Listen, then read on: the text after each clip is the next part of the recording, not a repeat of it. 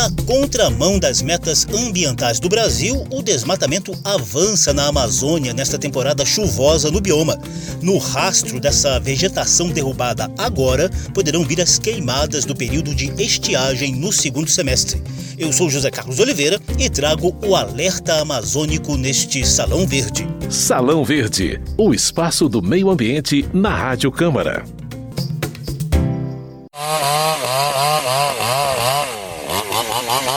Brasil anunciou na recente reunião de cúpula climática promovida pelos Estados Unidos que vai acabar com o desmatamento ilegal até 2030 e atingir a neutralidade climática até 2050. Mas os números de 2021 mostram tendência bem oposta em relação à Amazônia. O sistema de alerta de desmatamento do Instituto Nacional de Pesquisas Espaciais registrou o pior mês de março de sua série histórica, com registros de devastação em uma área de 367 km, 12% 10% a mais do que em março de 2020. Em abril, a situação só piorou. Houve alertas de vegetação derrubada em uma área de 581 quilômetros quadrados, com alta de 42% em relação a abril do ano passado.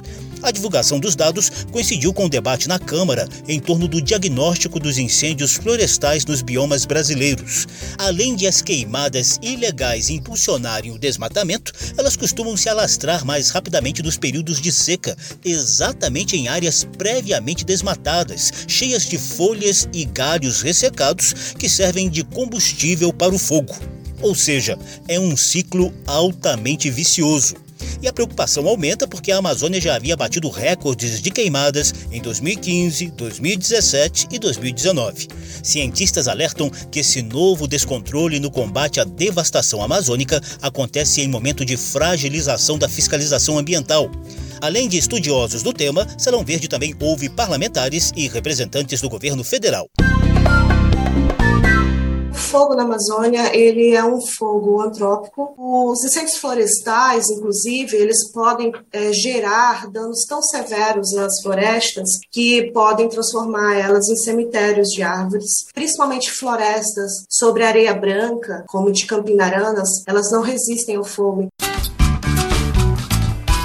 44% das emissões do Brasil são relacionadas à mudança de uso do solo, encabeçadas aí pelo desmatamento, ou seja, pela conversão de floresta em outros tipos de uso da terra discutir o bioma amazônico será de fundamental importância para que a gente possa estar atento às questões do mundo e do Brasil, é num ano muito especial, no ano da cúpula do clima.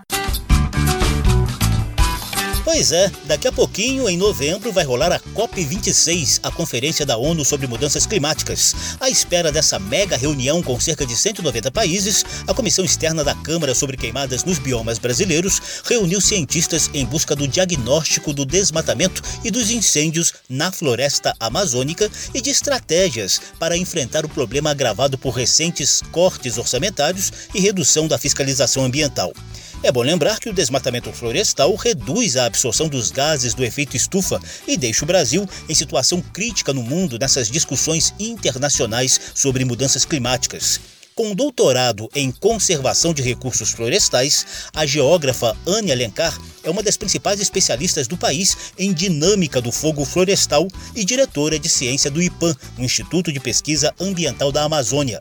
Anne Alencar conta a preocupante situação do bioma amazônico diante do histórico de queimadas registrado a partir de dados do MAP Biomas. Nos últimos 20 anos, cerca de 18% do Brasil queimou. Metade, um pouco mais da metade, ocorreu no Cerrado. Entretanto, a Amazônia é o segundo bioma que mais queimou nesse período. O Cerrado ele é um bioma que evolui com o fogo. A Amazônia não, é um bioma sensível ao fogo. Naturalmente, o fogo deveria ocorrer na região a cada 500 mil anos. Né? Naturalmente, teria que ter um evento de seca muito extrema por vários anos e uma tempestade que tivesse um raio ali e esse fogo se espalhasse de forma natural. Entretanto, quando a gente olha para o bioma hoje, um pouco mais de um terço do que é queimado no país, que foi queimado nos últimos 20 anos, ocorreu na Amazônia, E se a gente pega os dados de focos de calor, que representam queimada ativa, cerca de 49%, lá sei, em média, nos últimos quatro anos, foram focos registrados na Amazônia. Outra contribuição para o diagnóstico das queimadas e do desmatamento da Amazônia vem do Laboratório de Geoprocessamento Aplicado ao Meio Ambiente da Universidade Federal do Acre. É lá que a doutora em Ciências Tropicais Florestais, Sonaira da Silva, colhe dados objetivos que rebatem suposições de que as queimadas na Amazônia estariam associadas a comunidades indígenas e a assentamentos da reforma agrária.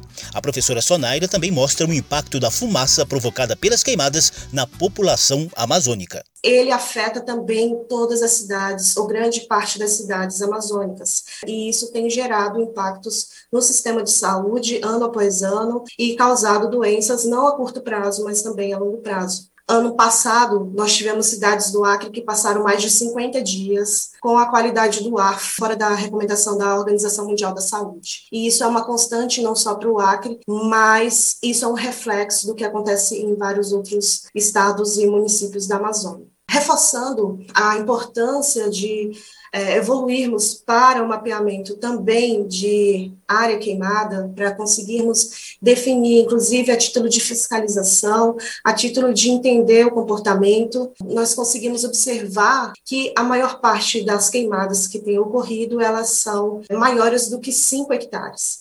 Então, inclusive, é, alguns discursos muitas vezes até por falta de conhecimento mesmo, de que o fogo só ocorre em pequenas propriedades ou com comunidades tradicionais, isso pode ser questionado, né? porque a gente vê que mais do que 5 hectares é o, o, comum a ser queimado no estado, e isso tem um reflexo para outros estados da Amazônia, respeitando proporções. Salão Verde. A gente detalha agora os dois principais sistemas de monitoramento dos desmatamentos na Amazônia. Geológicas. Novidades e curiosidades sobre a dinâmica do planeta e da natureza. Geológicas.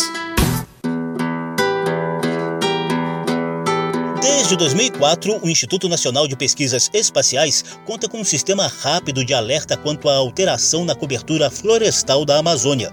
Ele foi batizado de DETER e, em 13 anos, constatou mais de 70 mil mudanças na paisagem da floresta amazônica, numa área de 88 mil quilômetros quadrados. A ideia básica é orientar as ações do IBAMA, do ICMBio e de outros órgãos ambientais quanto à fiscalização e ao controle de desmatamento e degradação degradação florestal.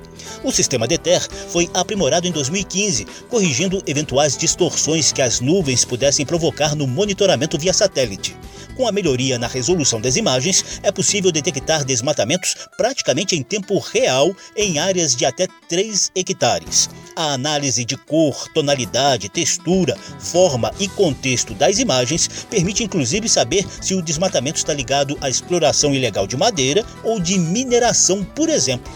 É bom deixar claro que a principal meta do sistema DETER é emitir alertas, consolidados mês a mês. Já a taxa oficial de desmatamento no Brasil é divulgada anualmente, geralmente em julho ou agosto, e é medida pelo INPE por meio de outro sistema, o PRODES, que utiliza imagens do satélite norte-americano Landsat. O nível de precisão é de 95%. Os dados do PRODES são fundamentais para o planejamento de políticas públicas de prevenção e de combate ao desmatamento.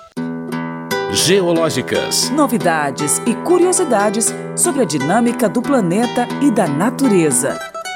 Geológicas. E como andam a fiscalização e o combate ao desmatamento na Amazônia? Vamos saber já já. Salão Verde.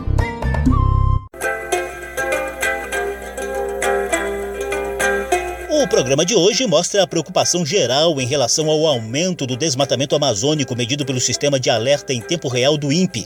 Só para lembrar, houve recorde histórico em março com alerta para uma área de 367 km quadrados e também em abril com registros de devastação em uma área de 581 km quadrados. Em relação ao ano passado, o aumento desses alertas foi de 12% em março e de 42% em abril, bem na contramão das metas brasileiras de acabar com o desmatamento ilegal no país.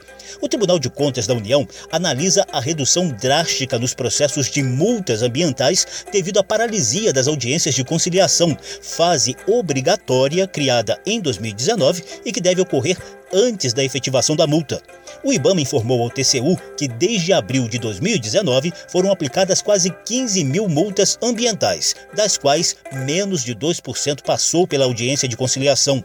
Em reunião com a Frente Parlamentar Ambientalista, o presidente da Associação dos Servidores de Carreira de Especialistas em Meio Ambiente, Dimas Rivas, lembrou o histórico de embates do governo Bolsonaro com a fiscalização ambiental, manifestou preocupação quanto à reforma administrativa em análise na Câmara da forma de uma proposta de emenda à Constituição e denunciou a paralisação da fiscalização ambiental no país. A gente teve em 2013 a autuação do então deputado Jair, esse que agora é presidente, por pescar ilegalmente na estação ecológica de Tamoios. Ficou bastante bravo com o fiscal que autuou, mas ele não tinha o poder de exonerá-lo, né? O que ele conseguiu depois foi retirá-lo do cargo, né, mas não da investidura de servidor público. Recentemente, no sul do Pará, a operação que acabou com o garimpo ilegal nas terras indígenas Ituna e Tatá, os chefes da fiscalização foram exonerados do cargo, mas não puderam ser demitidos, porque é, justamente é uma prerrogativa da Constituição a estabilidade do servidor público. E está muito nítido né, qual que é a intenção desse governo ao propor uma reforma administrativa que tira a estabilidade do servidor público. É promover uh, o loteamento né, dos cargos,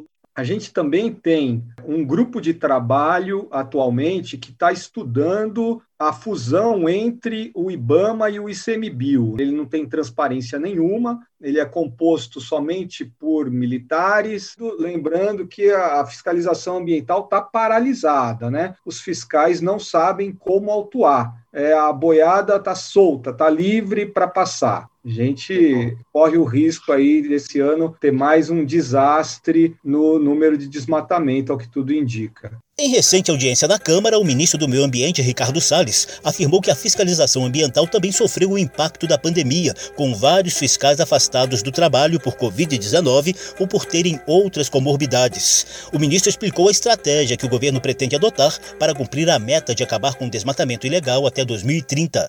Comando em Controle que somará as forças de IBAMA, ICMBio, Polícia Federal, Polícia Rodoviária Federal, com equipes também da Força Nacional. É preciso contar com as polícias militares dos estados, que têm um papel fundamental nisso. O que é importante é que, para escalar o volume de equipes e de batalhões ambientais que nós queremos com a Força Nacional, é preciso ter recursos adicionais porque além das diárias e do, do pagamento pela logística, você tem ali também custos bastante elevados de deslocamento, enfim. Com relação ao orçamento, que o que houver de disponibilidade, o presidente vai dobrar o recurso. E isso é importante porque dá justamente sustentação a esse pagamento que eu me referi há pouco. As equipes da Força Nacional, que podem aumentar substancialmente e que se somam ao que já tem de equipes e logística do IBAMA, do ICMBio, da Polícia Federal e contar com o apoio logístico das Forças Armadas, que na Amazônia são, é muito importante, distâncias grandes. Se vai haver continuação ou não da operação de garantia da lei da ordem, essa é uma decisão que está sendo ainda avaliada. Quanto ao Fundo Amazônia, que envolve cerca de 3 bilhões de reais para projetos de desenvolvimento sustentável no bioma, Ricardo Salles conta com resultados mais positivos na futura divulgação do Índice Oficial de Desmatamento no Brasil, medido pelo sistema PRODES do INPE. O Fundo Amazônia é mantido com recursos financeiros da Alemanha e principalmente da Noruega, mas está parado desde 2019, quando o governo Bolsonaro alterou a gestão do fundo. Nós entendemos que a suspensão da fruição dos recursos do Fundo Amazônia, que foi uma decisão, uma carta enviada pela Noruega ao Brasil naquela altura, pode ser restabelecida se ao PRODESG 2020, que se encerra a medição no dia 31 de julho, começo de agosto, se houver número final que mostre a tendência de queda desse desmatamento, abre-se a possibilidade de restabelecimento, mas essa é uma questão que remonta, obviamente, à posição dos doadores, sobretudo a Noruega. Diante do vice-presidente Hamilton Mourão, que comanda o Conselho Nacional da Amazônia Legal, o embaixador da Noruega, Nils Gunnen, deu o recado de que seu país está disposto a retomar os projetos do Fundo Amazônia. O que nós podemos fazer é tentar ajuda se tem vontade política. Nós estamos prontos para é, recomeçar a trabalhar junto com o Brasil. Salão Verde. E o que dizem os deputados? Coordenador do Fórum Nacional Permanente em Defesa da Amazônia, composto pela sociedade civil e partidos de oposição, o deputado Ayrton Faleiro, do PT do Pará, quer prioridade efetiva nas ações de prevenção e combate às queimadas que costumam se intensificar nos períodos mais secos. Nós temos um calendário em que as chuvas já estão chegando aí ao final e os índices, os números sobre o desmatamento são assustadores. Né? E a gente sabe que no período de estiagem se acelera muito as queimadas, o desmatamento. O Brasil não pode repetir o que aconteceu no ano passado. Nós precisamos formar essa trincheira no parlamento e junto à sociedade para que o pior não aconteça. Governista, o coordenador da Frente Parlamentar em Defesa da Amazônia, delegado Pablo, do PSL do Amazonas, cobra ações que combinem proteção ambiental e qualidade de vida para os moradores da região. São nove grandes estados que compõem a nossa Amazônia legal e que em todos eles a gente enfrenta o problema dos incêndios florestais. Então a gente tem que utilizar as políticas que o Brasil possui para gerar sustentabilidade. Os verdadeiros guardiões da floresta são as pessoas que lá vivem se não houver nessa comissão e nessa casa discussão de políticas que melhorem a vida dessas pessoas, não estaremos cuidando do meio ambiente. O resto é falácia.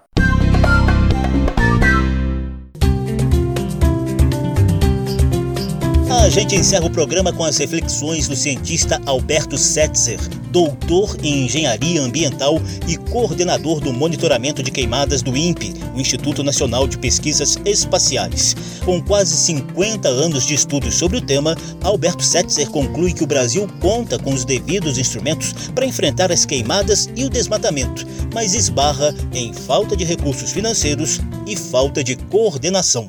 Dica da semana com base na nossa experiência. O que nós observamos é que existe no país já uma capacidade, uma experiência de uso dessas informações na gestão do uso do fogo. Lembrando que a maior parte dos casos do uso do fogo é ilegal. E sabemos como resolvê-lo. Né? Temos vários exemplos, que vai desde melhorar a saúde da população até eliminar emissões de, de gases de efeito estufa, uh, ou para preservar o meio ambiente ou a qualidade dos solos e das terras. É como se numa partida de futebol a gente já tivesse em frente ao gol do adversário e falta chutar, marcar o gol. O país tem todos os elementos para isso, sejam intelectuais, sejam técnicos, sejam científicos. Falta uh, uma coordenação garantindo recursos, garantindo a estabilidade das instituições para que uma necessidade nacional seja realmente implementada. Salão Verde ligou o alerta máximo em relação à Amazônia, com índices recordes de desmatamento em março e abril deste ano, com riscos de maior alastramento de queimadas no período seco do segundo semestre. O programa teve produção de Lucélia Cristina, edição e apresentação de José Carlos Oliveira. Se você quiser ouvir de novo essa e as outras edições do programa, basta visitar a página da Rádio Câmara na internet e buscar por Salão Verde. O programa também está disponível em podcast. Obrigadíssimo pela atenção. Tchau. Salão Verde, o espaço do meio ambiente na Rádio Câmara.